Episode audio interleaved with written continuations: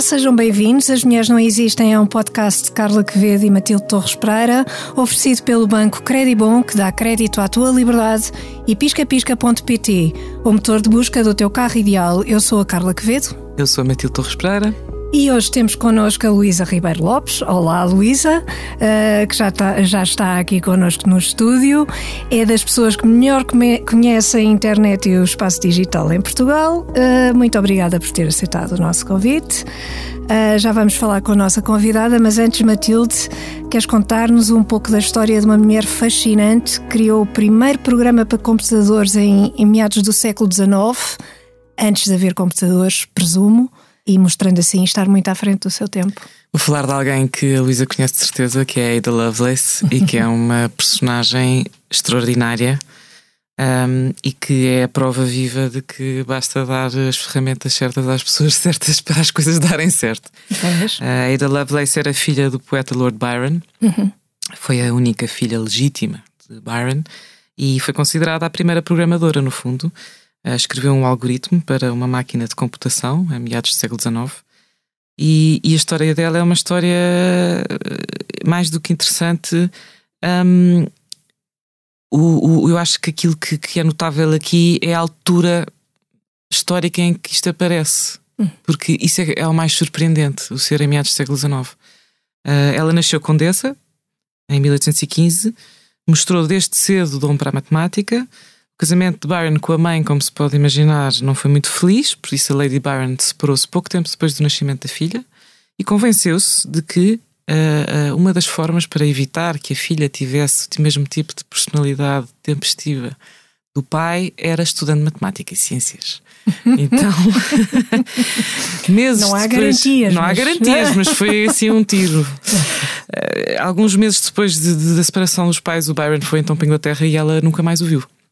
Uh, e, e, a partir daí ficou aos cuidados da mãe, que decidiu ter, uh, além das aulas de matemática e ciências, acreditava que um, podia controlar a imprevisibilidade através da filha. Isto, é, isto seria tema para outro programa, não é? Uh, uma técnica que ela usava, por exemplo, foi, era um, obrigá-la a ficar quieta durante muito longos períodos de tempo, porque acreditava que isso ia ajudá-la a desenvolver autocontrole. Portanto, tinha que ficar deitada durante uma hora, duas horas uh, e habituar-se a ficar nessa postura, porque isso ia ajudá-la se calhar uma espécie de meditação pré-histórica, hum, mas por ser. outro lado também é um bocado de tortura infantil, por isso temos é. aqui dois lados na mesma moeda. Sim.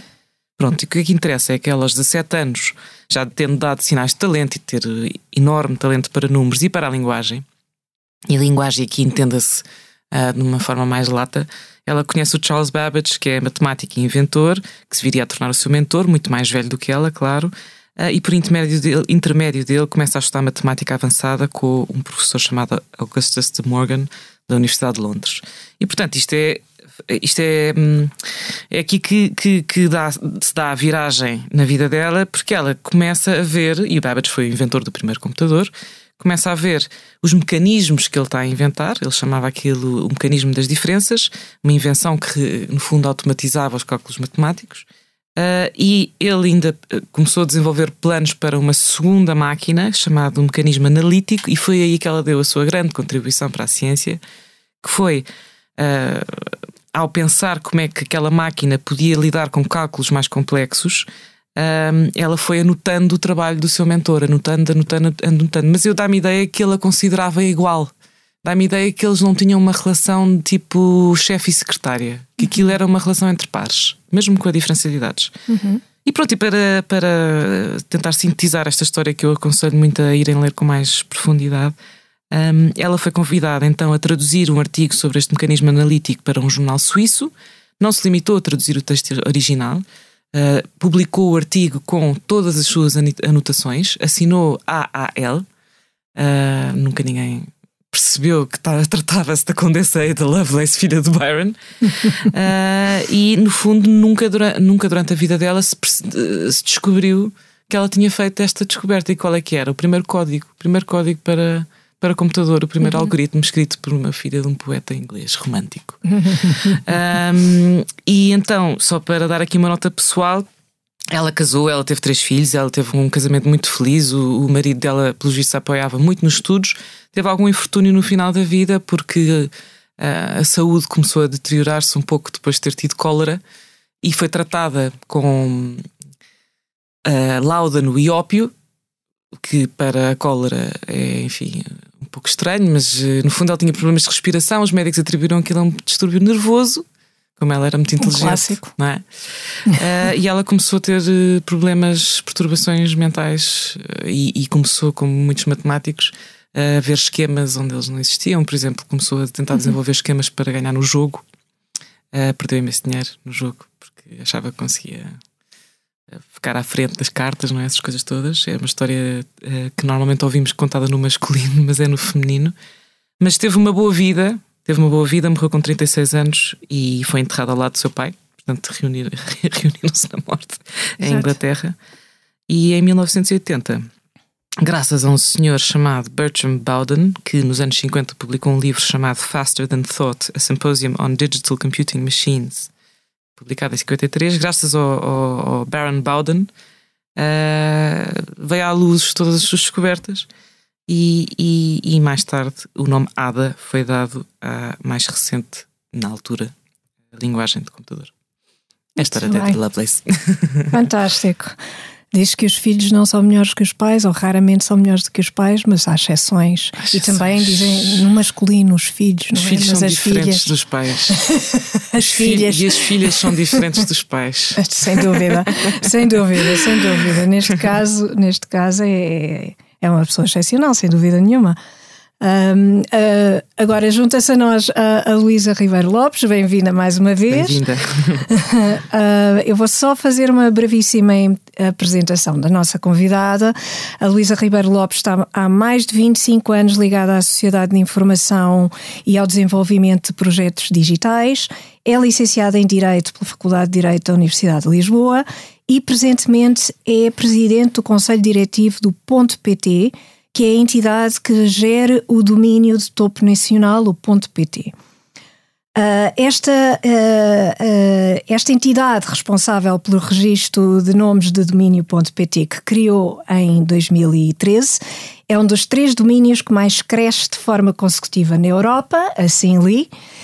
Uh, e tem mais de, mais de um milhão, talvez 1,3 milhões de, no, de nomes de domínios registados, entre os quais o nosso, acho eu.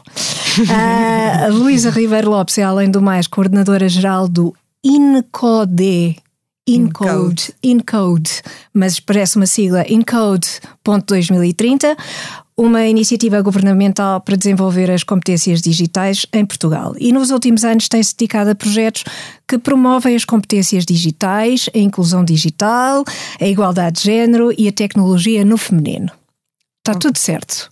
Está tudo certo. Está tudo certo. Muito resumido. Muito resumido, evidentemente que a sua vida, enfim, 25 anos uh, ligada a estes temas das tecnologias é muito tempo e, e, e fez muitas coisas, mas uh, eu gostaria, logo que me chamou a atenção, uh, foi, foi o seguinte: como é que se começou a interessar pelo setor das tecnologias, sobretudo quando vem de uma área de estudos que não tem, não tem muito a ver, ou supostamente não tem muito a ver, que é o direito? Bom, antes de lhe responder essa questão, queria agradecer o convite para estar aqui à Carla e à Matilde, dizer-vos que gosto de ouvir o vosso podcast, chamou-me a atenção pelo nome, porque na realidade acho que o problema é que as mulheres têm uma grande invisibilidade, as mulheres não existem, é, tem a ver com a invisibilidade, porque elas existem, fazem coisas como a Ada Lovelace uh, fez, mas ela própria uh, fez mesmo para não ser conhecida e para não a reconhecerem. Isto aconteceu em vários domínios ao longo da história, uhum. da literatura às artes, à música. Uhum. E hoje em dia nós percebemos que nas áreas científicas, que é aquelas que eu venho falar um bocadinho aqui, também existe uma grande uh, invisibilidade das mulheres. Não que elas não façam, mas uh, o papel que elas têm é muito invisível. Uhum. Dito isto, Como é que uh, eu, eu chego aqui a estas áreas? Foi, foi um acaso. Uhum. Foi um acaso. Eu uh, tirei o curso de Direito. Uh, eu sou do tempo em que éramos educadas para as áreas de humanidades e os nossos irmãos, como é o caso do meu irmão, para as áreas das engenharias. Portanto, ele é engenheiro e eu sou licenciada em Direito, ainda exerci, sou advogada também durante algum tempo. E foi um acaso, eu uh, aceitei um projeto na empresa de eletricidade dos Açores. Uhum. Eu vivi nos Açores seis anos. Sim. um, e, e, no âmbito de, das minhas funções no gabinete jurídico, uh, tive acesso a um projeto muito interessante que era a introdução de um escritório eletrónico na empresa. Isto em 1997, para aí. E um dos grandes problemas ninguém queria, não é? O escritório eletrónico, agora vamos deixar de usar papel e de assinar e, e como é que isto vai ser? Isto é melhor perguntar aos advogados, porque os advogados vão de certeza dizer que não. E convidaram-me para esse projeto e eu fiquei apaixonada pela possibilidade de desmaterializar uh, a, a, nossa vida num, num escritório e passarmos a usar uma coisa que se chamava correio eletrónico, mas que não estava ligada à internet, ainda era uma coisa muito rudimentar e era uma intranet, mas que deixava de haver aqueles senhores que traziam o despacho e nós tínhamos que assinar todos os papéis. E eu achei aquilo o máximo. E então fiquei fascinada. Sim. Sim. Fiquei fascinada e comecei a estudar muito sobre estas matérias e a partir daí não, não mais. Uh... Nunca mais parou. Parei, é isso. Nunca mais parou. Uh, é, é, evidente que a, a, pergunta logo que, que, que, me, que me surge é uh, por que razão uh, as raparigas em Portugal, e falo, falo, sobre o contexto português, mas eu imagino que não seja específico do nosso país. Mas vamos falar sobre Portugal, que é mais, é mais simples e, e, enfim, estamos aqui e é a nossa realidade. Qual é a razão por estarem presentes em muito menor número? Numa área que é uma área de inovação, onde poderiam ganhar muito mais, quer dizer, é uma área de inovação, mas uh, não há assim tanta, tanta inovação quanto isso, porque elas estão muito pouco presentes, não é? É, é verdade. E como disse bem... E as que estão presentes, se calhar não são muito visíveis Exato. também.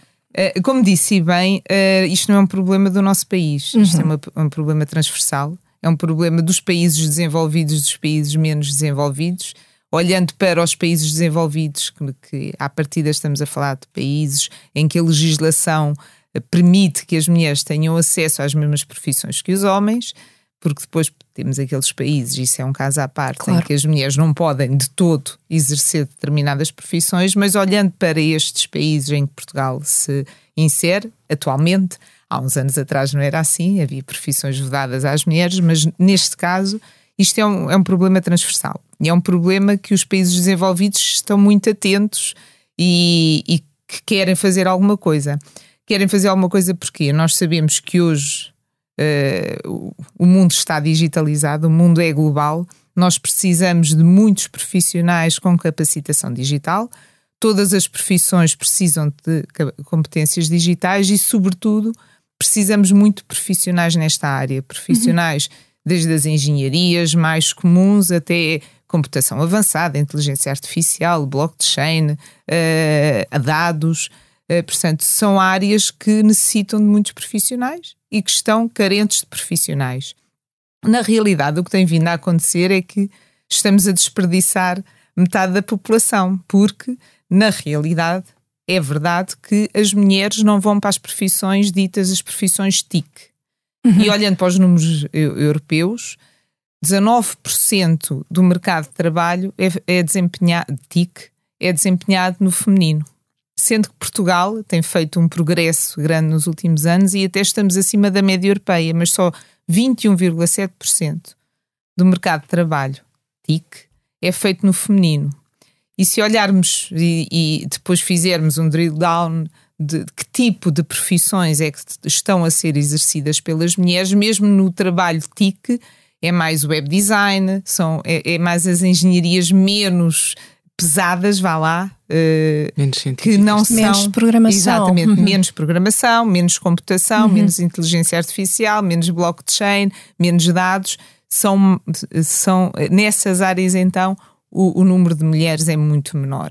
Posso fazer-lhe uma pergunta sobre claro isso? Sim, um, Será que isto é curioso porque ocorreu-me agora hum. até uma área profissional que parece mais facilmente conciliável com uma vida pessoal uh, e familiar e doméstica, porque nas TICs temos bastante liberdade Uh, no, os horários, a forma como se trabalha, o trabalho remoto, portanto, isso ainda, ainda acrescenta mais dúvidas à, à questão, não é? Porque raio é que as mulheres não querem uhum. ser engenheiras de software. Não, não querem, uh, é isso? Não... Uh, pronto. E, existem várias razões. a primeira, e é aquela que nós, eh, em termos de Encode 2030 e em termos de políticas públicas, temos vindo a trabalhar, tem a ver com a desconstrução de estereótipos hum. que uhum. nos são incutidos desde pequeninos. Eu dei o meu exemplo, mas isto foi há muitos anos atrás, mas continuamos a ter ainda uma educação em casa e na escola em que as raparigas são tidas como com mais jeito para as humanidades, menos jeito para as áreas científicas.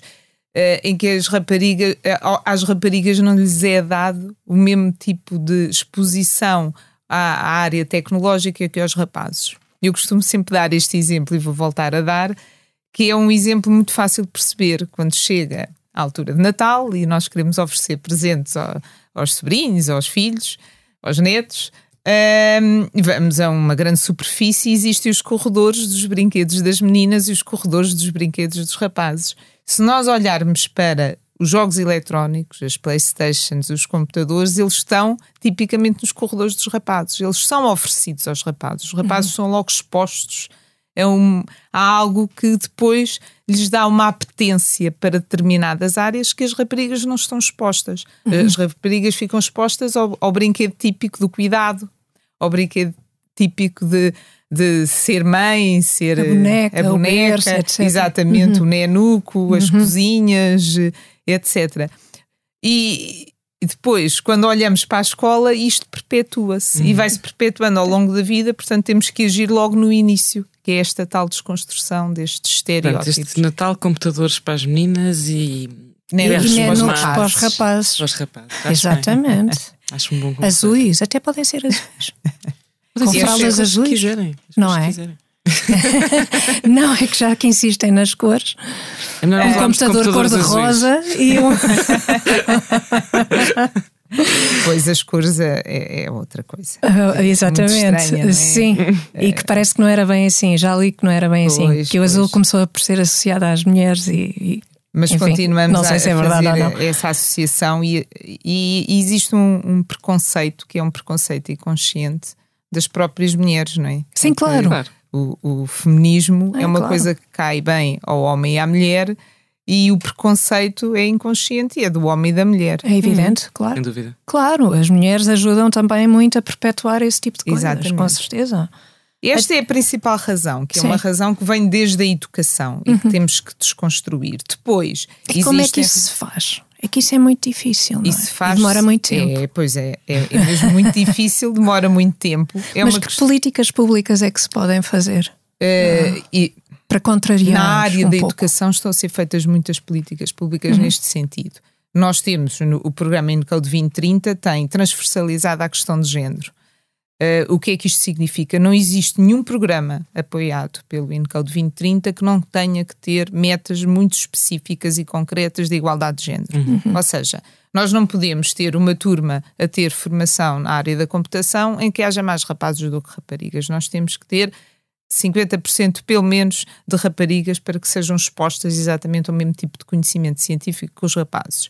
Depois temos algumas, eh, alguns projetos são específicos para combater estes estereótipos. Há um projeto que, é, que já está na sexta edição e por isso eu, é, é, tão bom este, este podcast ter este nome, porque ele já está na sexta edição e a maior parte das pessoas não o conhecem, é, é tal é? invisibilidade, que se chama Engenheiras por um Dia. Uhum. É um projeto que foi criado em 2017 pela então Secretária de Estado da Igualdade, a Rosa Monteiro, que era uhum. uma pessoa muito uh, focada e, e que acreditava muito nesta igualdade de género no digital e que criou este programa juntamente com o Instituto Superior Técnico, a Ordem dos Engenheiros e algumas escolas uh, públicas. Neste momento, quase todas as universidades temos mais de 90 escolas a trabalhar connosco.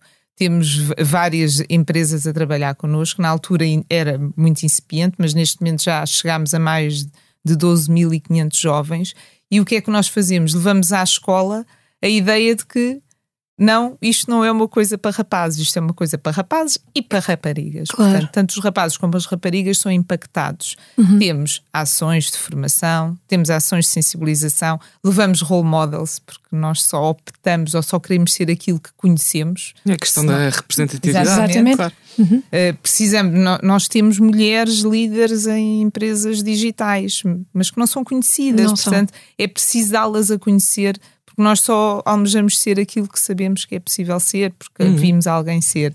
E, e, fazemos este trabalho e temos tido muitos casos de raparigas que nos disseram eu nem nunca tinha pensado em seguir a engenharia e agora sim vou pensar em fazer, fazer este trabalho. Portanto, estão a ser que feitos bom. trabalhos nesta área da, das políticas públicas e da educação.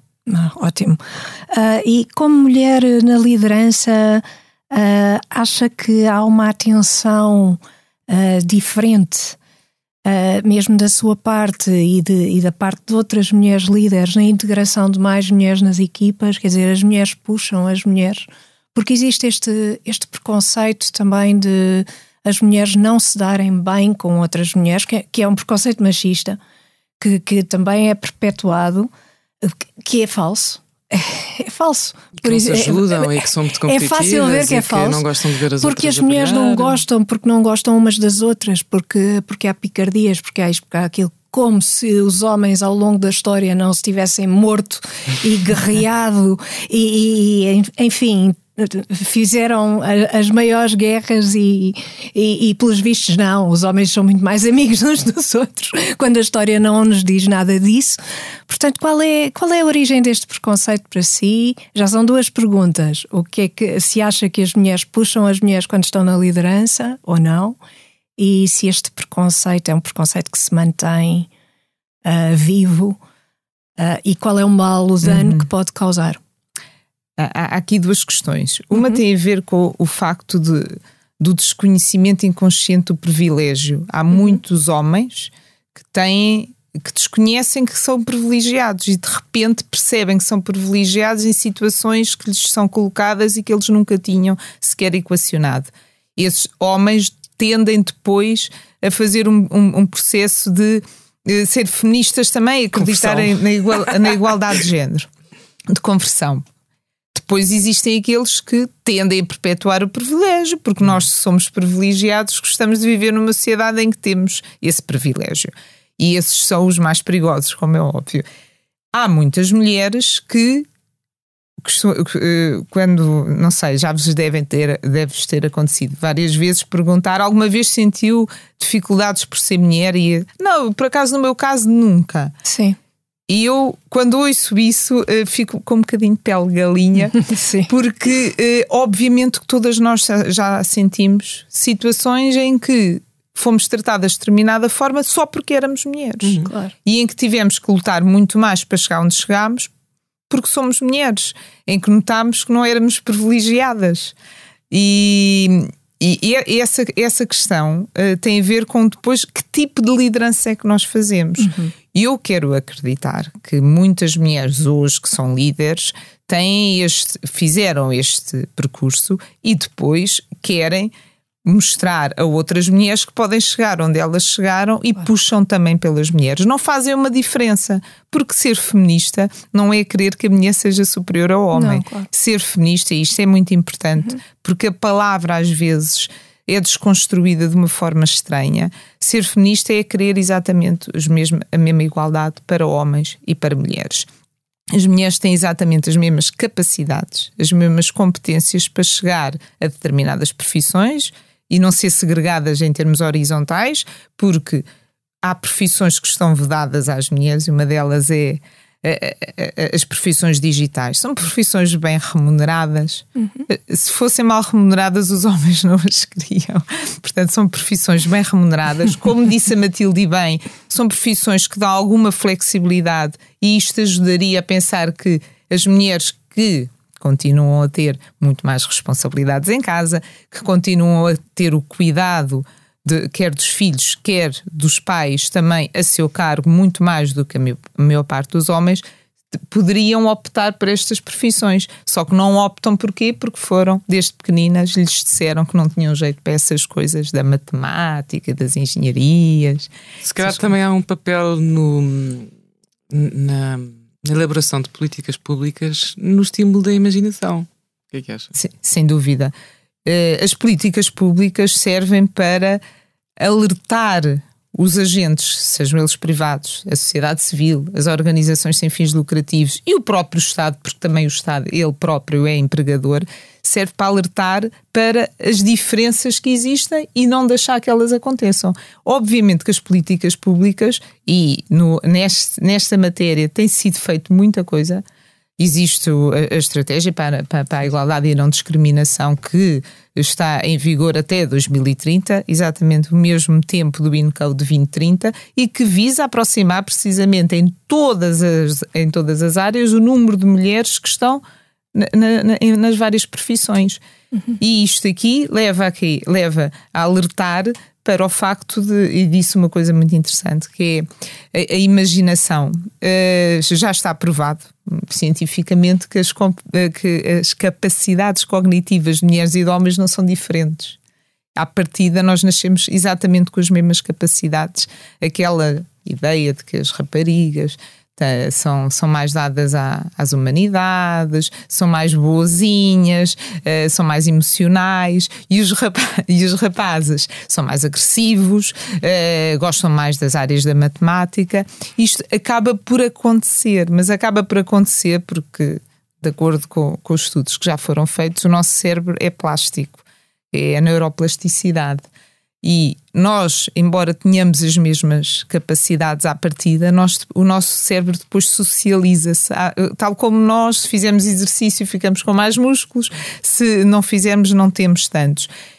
A mesma coisa com o cérebro. Se nós desenvolvermos as áreas científicas, pelo facto de sermos mulheres não vai haver diferença nenhuma, podemos ser o meio da love. Também não vamos ficar feias, nem ficar Não, não, nem, nem, vamos, nem vamos trabalhar numa cave com uns fones e super mal vestidas e geeks. Exatamente, numa garagem. Exatamente. Com um computador, não, tudo às não vamos, não vamos, decididamente. E se fizermos isso é porque queremos. É exato, mas e o que é que tem? Mas e o que é que tem, não é? Se for assim, qual é o problema? Exatamente. Uh, no fundo, há, há, todas essas ideias que somos boazinhas, as humanidades, etc, etc, e depois somos mais umas com as outras, o que é um bocado estranho. Eu não, não sei se somos. Essas ideias. Não, essas ideias, uh, eu, eu julgo que, que, o que o que se passa aqui é, é simplesmente uma questão de poucos recursos. É evidente que quando há poucos recursos, uh, ou poucas, poucas oportunidades, as pessoas são mais competitivas ou tendem a ser mais competitivas. E, portanto, isso só revela se é, um, se é verdade e se há algum fundo de verdade nesse preconceito, então isso só significa que houve poucas oportunidades para as mulheres ou menos do que para os homens. Sem o que faz dúvida. com que os homens estejam mais à vontade, não é? Porque, no fundo, não há nenhum problema. As mulheres têm de lutar muito mais, como disse têm de lutar mais e têm menos espaço para menos estarem espaço. umas com as outras. É exatamente. Uma das coisas Exato. que os homens, eh, tradicionalmente, especialmente os líderes, têm é espaço depois social para poderem estar uns com os outros e pois. fazerem networking. Exatamente. E a sororidade é uma coisa que só agora é que se começa a falar. Sim. É raro a mulher que pode sair do trabalho e não ter que ir buscar os filhos ao colégio ou não ter que ir para casa tratar dos pais ou, ou, ou dos filhos. Então não tem esse espaço de convívio e de network que normalmente os homens têm. Claro. Isso neste momento está a começar a, acontecer e mostra que não há diferença nenhuma na liderança entre homens e mulheres, porque as mulheres também fazem este network e quando ele resulta é muito mais fácil depois ter uma mulher na liderança, porque claro. quando precisamos de alguém nós conhecemos, porque entretanto tivemos claro, esse network. Faz parte da Exato, rede. faz parte da rede. Evidentemente, claro. E as claro. mulheres na história também são boas a fazer redes. São. Aliás, é, é, exato, desde o início. É uma profissão feminina por excelência. Por excelência. É. exato. De ser. De ser. Porque ficava ali quietinha. Ler é mais, Hum. Não, porque isso aí abre a cabeça. a cabeça. Não, é muito e, perigoso. É melhor, é melhor não Ficar abrir a cabeça. A é melhor. É, é exatamente. não se pensa em nada, Exato. ou pelo menos. Não se abre a cabeça ideia. a novas ideias. Exatamente. exatamente. Uh, quem, quem as, um, algumas mulheres continuam a viver, enfim, uh, não digo nesse, nesse tempo porque, porque esse tempo é muito, muito passado, mas parece que vivem nesse tempo e, e temos estado aqui com alguma atenção ao que se passa uh, em Tiarão. Uh, uh, temos estado a seguir estas manifestações que já duram há semanas em Tiarão, na sequência de uma, da morte de uma rapariga de 22 anos.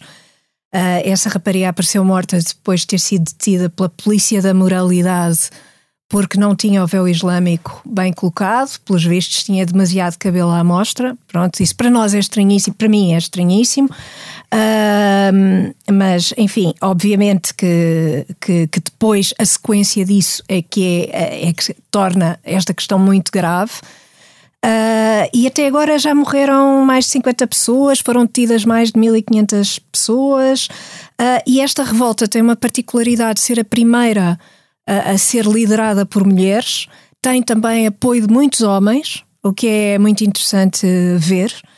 E agora juntaram-se as raparigas mais novas, as estudantes dos liceus. Porquê? Porque foi, uh, foi enfim, desapareceu e, e, o corpo depois foi encontrado numa morgue.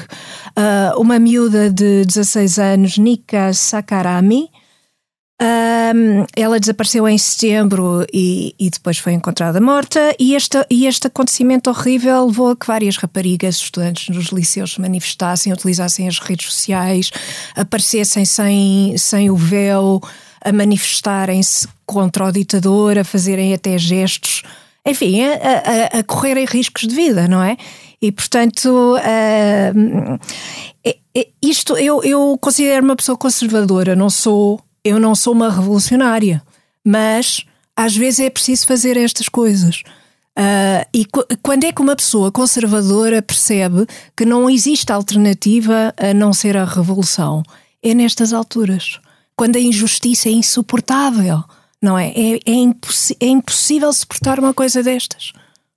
Não é, é só assim. O assunto é, é, é, terrível. é terrível. A razão pela qual eu me estou a rir é que eu acho que tenho uma personalidade mais revolucionária do que tu, Carla. Muito mais. E às vezes a minha dificuldade é, é perceber jovem. quando é que se deve ser mais conservador. Ou seja, às vezes eu devia buscar os meus filhos à escola e não devia estar a, a perder tempo com então. com outro tipo de atividades. Mas voltando, é, voltando ao Irão. Acaso, é essa. Mas, mas, mas, eles vão agradecer no futuro que façam não isso. Exatamente. Sei, tenho muitas saudades. Mas se calhar a Luísa pode-nos pode dar a sua leitura destas questões de, que se têm vindo a passar no, no Irão, porque um, é um sítio onde envolvida. as mulheres podem estudar, não é? Podem estudar, podem, podem ir à escola, não é o caso, por exemplo, do Afeganistão. Mas depois existem estas. Podem com restrições. Com restrições, não é? Pronto. Uh, claro. é, é, é uma sociedade altamente patriarcal. Claro. E, eu. Toda esta envolvente me faz muita confusão porque eu não consigo olhar para o mundo uh, espartilhado não consigo olhar para os países desenvolvidos, os países menos desenvolvidos, uhum. os países uh, cristãos, os países muçulmanos, os países uh, que, em que as mulheres não podem ir à escola, os países em que as porque vamos lá ver, nós somos nascemos todos iguais, não é? Uh, por acaso nós nascemos em Portugal e por acaso aquelas mulheres nasceram no Irão e outras nasceram no Afeganistão, mas foi um acaso. Claro. Em termos científicos, isto foi, foi um acaso. Claro. Ainda bem que nós nascemos aqui uhum. um, e, e, infelizmente elas nasceram lá. Nós não nos podemos demitir, isto, isto é um problema do mundo. Claro. Uh, e como lhe digo, uh, é assim: só, numa, só com uma revolução global em termos culturais uhum. e só com a atenção global é que nós vamos lá. Nós, nós estamos a ver, no caso da guerra que neste momento existe na Europa, que uh, a Ucrânia só não foi anexada rapidamente porque o mundo inteiro apoiou a Ucrânia. Pronto, exceção feita. A Europa acordou. E o espaço digital tem aqui um papel fundamental. Exatamente. Exatamente. Sim, sim. sim. Só vamos conseguir combater situações como a que está a acontecer neste momento no Irão e uh, situações como a do Afeganistão e outras que existem situações destas no mundo inteiro. Sim, sim. Se o mundo inteiro se unir para, para, para resolver isto. Para combater. Para combater. Claro. Não podem só ser as mulheres iranianas a vir não, à rua. óbvio, não é possível. Não, uhum. Ainda que seja a Carla seja conservadora, relativamente a isto nós não podemos ser não, conservadores. Não é nós temos mesmo que é preciso ir para a rua, vamos todos para a rua. Sim. Vamos todos para a rua em vários países, como fizemos quando foi a primeira invasão da, da Rússia na Ucrânia, em que em todos os países se colocaram as cores da Ucrânia, em que, em que houve um, um, um movimento global a dizer: não, calma, eles são donos do território deles, são um país independente e só são anexados se quiserem. Claro. Não, se não quiserem, não são. A mesma coisa com, com estas mulheres. Isto é, a, a mim até me faz mais confusão porque tem a ver com os direitos das mulheres que são direitos humanos. Claro. Isto, estamos a falar de direitos humanos. Sim, sim. Não estamos a falar sim. só de direitos das mulheres e por isso há tantos homens também que Claro. estão a apoiar. Isto é uma questão de direitos humanos. Sim. E um dos objetivos de desenvolvimento sustentável é a igualdade de género. E é a igualdade de género especificamente nestes casos da violência. Sim, sim, claro. Muito obrigada por ter estado connosco. Foi Obrigada uma conversa ótima. Ótima. Muito obrigada. E, e agora, Matilde, vamos às nossas recomendações. Vamos às nossas recomendações. As recomendações das Mulheres Não Existem são oferecidas pelo Banco Credibon. Dá crédito à tua liberdade e faz a tua simulação em credibon.pt. Hoje vou trazer outra história de terror, Carla, desculpa. Pois, a tua, eu estava a ver qual é a tua recomendação para hoje e vi outra vez o nome Da Shirley Jackson. da, Char da Shirley Isto não Jackson. fazer tu dois estás... episódios se- Não, não, não, não, não, mas eu acho bem. eu Vou fazer, Eu acho vou bem. declará-lo em público, eu amo-a. Ela- É ótima, é ótima, eu já vi, eu já vi isto. E ela, Diz. e acho que há um filme, isto é para outra coisa, mas acho que vai, há para aí um filme biográfico que também deve ser giro. Ah, mas, mas o que eu, ótimo, queria, o que eu queria recomendar hoje, e aqui vou revelando o meu gosto pelo gótico, ah, é, é uma série na Netflix muito boa que se chama The Haunting of Hill House, mais uma vez inspirada num livro de Shirley Jackson, ah, e é a minissérie que conta a história de uma família numa casa que parece ter ganho vida própria. O protagonista é o Henry Thomas, que é o famoso miúdo do ET da bicicleta, Sim. que era muito querido na altura e agora é um ator já crescido e muito bom ator. Um, e não, não estou a dizer que isto é uma obra-prima das séries, não é nada disso que se trata. O que se trata é de uma adaptação de uma obra literária que funciona muito bem dentro de um género que é muito específico. E aqui, ah, fora assim do valor de entretenimento e suspense, que é alto e eu não quero revelar muito, temos aqui o velho arquétipo que tem vindo a ser desenvolvido, pelo menos desde que as senhoras Bronte começaram a escrever, que é o estereótipo da maluca do sótão, que vem desde a Jane Eyre. Sim. Da Mad Woman in the Attic. Ah, e aqui em Hill House temos uma mãe que é descrita como sensível, que quer a todo custo proteger os filhos dos males do mundo, não é? Quem não quer. Ah, e que tem consequências arrepiantes, porque vou descrever uma das cenas iniciais. Depois temos conhecido uma família aparentemente idílica, com uma filha que tem pesadelos, mas pronto, tem pesadelos, eles vivem numa casa grande e aquilo, pronto, tudo natural. De repente, vemos o pai de família à meia-noite a agarrar em cada um dos cinco filhos, a levá-los desesperadamente para o carro para fugir de casa, e a mãe, interpretada pela maravilhosa Carla Gugino, fica para trás. Exatamente. E mais não digo. É Vão muito ver. bom. tchan, tchan. Tchan, tchan. E Muito tu, bem. Carla, um podcast hoje. Olha, hoje um podcast. Eh, Eu tenho ouvido o podcast da Sarah Silverman, que é uma comediante que eu, de quem eu gosto muito. Eh, Ela agora enverdou pelos podcasts. Chama-se The Sarah Silverman Podcast. Ahm, por vezes vejo com imagem associada ao, ah, ao Facebook, mas acho por acaso mais interessante de ouvir. Ah, e o que é que a Sarah Silverman faz? Bem, para já tem um disclaimer que diz language will be used. Language. Language. Language will be used. E, e ela responde ou tenta responder a várias interpelações do, do público. Pessoas que telefonam e que fazem perguntas das mais variadas e ela vai tentando responder. Ah, o, melhor, o melhor que sabe, o- o- com, com graça, muitas vezes, a maior parte das vezes com muita graça, ah, não está tão selvagem quanto era, ah, porque ela era uma pequena selvagem, ah, muito, muito, muito à esquerda.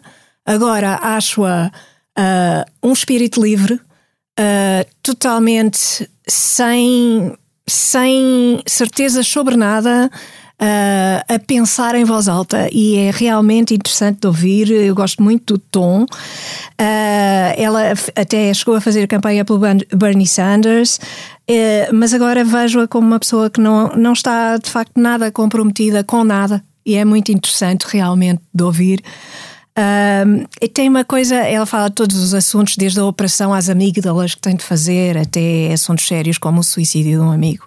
Mas uma coisa que tem imensa graça é a inclusão que ela faz, que ela própria faz, dos anúncios dos patrocinadores no podcast. Temos imenso a aprender com os americanos sempre. Imenso. Sempre. E pronto, e com isto. Agradecemos mais uma vez. Nós agradecemos pelo menos sete vezes à convidada. Vezes à convidada por ter deslocado aqui, que isto é longe. Muito obrigada. Obrigada, eu. A Luísa Ribeiro Lopes, foi ótimo. E muito obrigada pela conversa. As Mulheres Não Existem é um podcast de Carla Quevedo e Matilde Torres Pereira com o patrocínio do Banco Credibon e de piscapisca.pt. A sonoplastia é de João Luís Amorim. Pode ouvir e seguir os episódios em expresso.pt e nas plataformas habituais. Até ao próximo As Mulheres Não Existem, um podcast sobre mulheres para ouvintes de todos os géneros.